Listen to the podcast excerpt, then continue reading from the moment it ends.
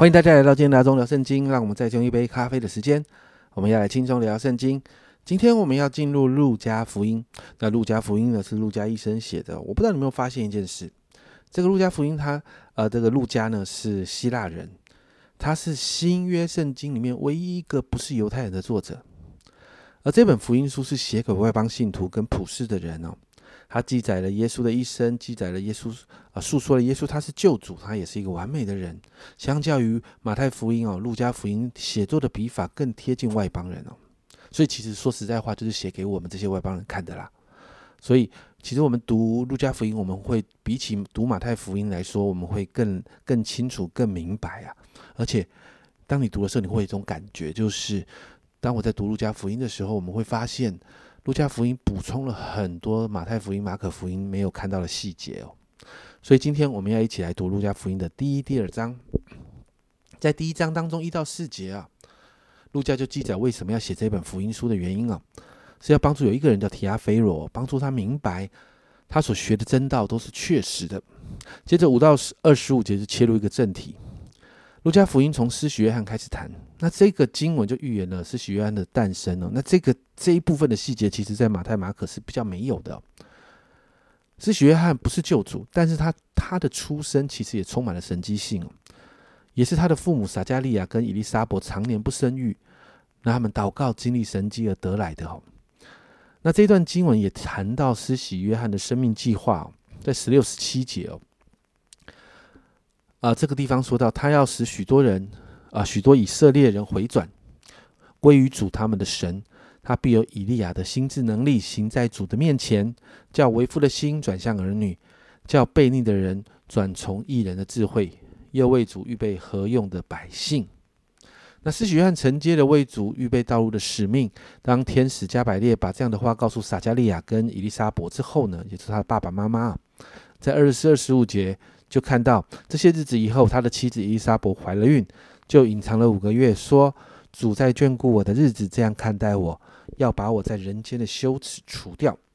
接着二十六到二十八节就记载天使加百列向玛利亚显现，然后预言他也要经历神迹，在童女的状况下面怀孕生子。那这个孩子呢？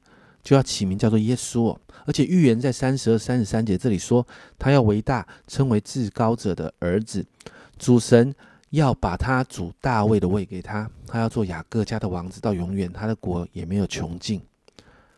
天使在提醒玛利亚，耶稣就是旧约先知预言的那一位弥赛亚。而当玛利亚怀疑的时候，天使就提醒了撒加利亚跟伊丽莎伯所经历的这个神机哦。天使就说：“其实神已经在做事了，你的这个表亲，其实他们已经经历神迹了。”然后在三十七节谈到，因为出于神的话，没有一句不带着能力的。那听到这个消息，这个震撼的消息哦，你看玛利亚的态度值得我们学习。三十八节，玛利亚说：“我是主的使女，情愿照你的话成就在我身上。”天使就离开离开他去了。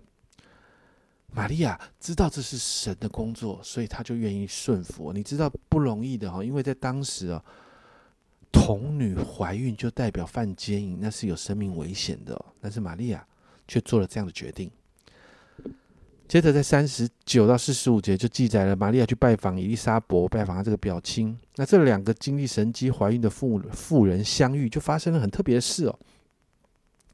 当玛利亚接近伊丽莎伯的时候，四十一、四十二节。伊丽莎伯一听玛利亚问安，所怀的胎就在腹里跳动。伊丽莎伯被圣灵充满，高声喊着说：“你在妇女中是有福的，你所怀的胎也是有福的。”所以伊丽莎伯这样说：“你看到四十五节，相这相信的女子是有福的，因为主对她所说的话都要应验。”然后四十五的啊，四十六到五十六节就记载了玛利亚听见伊丽莎伯所对她说的话。他就对神发出一个颂赞的诗歌，在这一篇诗歌里面，就看到玛利亚称颂神的拣选，称颂神的大能。接着五七到六六节呢，就看到施洗约翰出生了，天使的预言应验了。那一开始因为不相信而成为哑巴的撒加利亚呢，那个时候就被圣灵充满，他就口就打开啊，说了预言。在六七节到八十节这个预言的内容里头呢，就谈到啊，先知哦，过去旧约先知的那些预言开始要应验了，救恩即将临到了，要要把百姓从仇敌的手中救出来啊！这个时刻要到了，并且再一次预言哦，他的儿子是许约翰的工作，在七十六、七十七节，孩子啊，你要称为至高者的先知，因为你要行在主的面前，预备他的道路，叫他的百姓因罪得赦，就知道救恩。所以家人们，你看到这个地方，救恩即将临到。其实，在虽然很长哦，在第一章里面虽然很长，但是神的预备已经开始了。接着进到第二章一到七节，其实就是我们熟悉的耶稣基督的降生了的记载。那在玛利亚跟约瑟报户口的这个行程里面，在伯利恒城，耶稣就降生在马槽当中。在八到二十一节的记载呢，旷野的牧羊人就看到天使报喜信给他们，而且他们看到天上天使在赞美神的这样的景象，牧羊人就到伯利恒去找到了。约瑟跟玛利亚，然后把他们所遇到这些事情告诉他们。玛利亚很惊讶，但是他一直对神有一个很好的态度。你看十九节，玛利亚却把这些事、这一切事存在心里，反复思想。之后，耶稣出生的后的第八天，你就看到玛利亚把他们把耶稣啊按着，玛利亚跟约瑟按着犹太人的律法，带着耶稣行了割礼。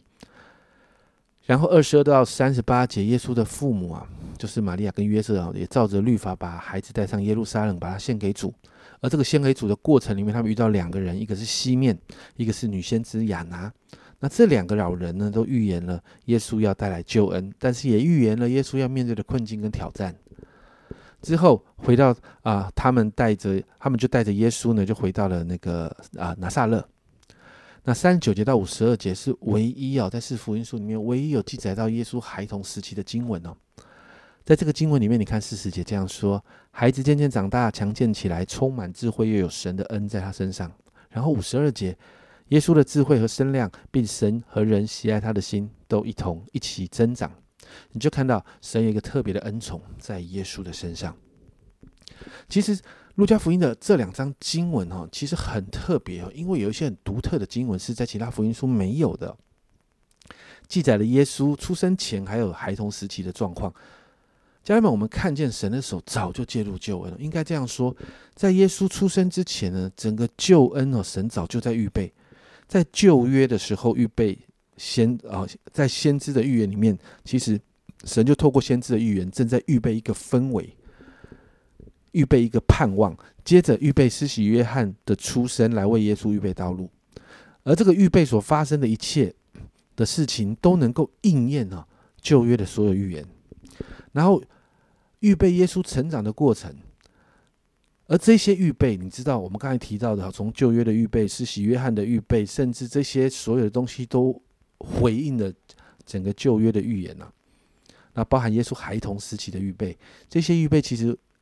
神在做这些事情，在做什么呢？神都是为了我们每一个人呢。我再说一次，神都是为了我们每一个人啊。这个救恩是为着我们每一个人所预备的，因为神真的很爱我们，很爱我们。所以福音书其实是一个救恩计划的高潮，是从过去的预备进到一个执行面了。所以今天好不好？早上我们花一点时间，我们向神献上感恩呢。我们感谢神预备了好多好多的事情在救恩这件事情上，我们感谢神让我们可以得到救恩。最重要是感谢神，他真的好爱好爱我们。我们一起来祷告，主啊，当我们看见主啊，今天虽然虽然经文好长哦，但是主我们就看见神啊，你不断在预备一些事情，最终就是预备耶稣的来到。主啊，主啊，你在预备这个救恩计划的里面，主啊，我们看见这一切都是为了我们。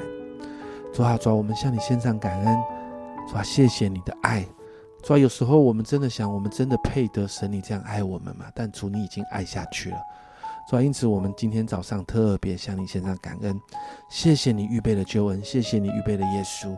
耶稣也要谢谢你，为了为了爱我们，主耶稣，你愿意钉在十字架上。谢谢你让我们在这份爱里面可以得到拯救，可以得到释放，可以得到自由。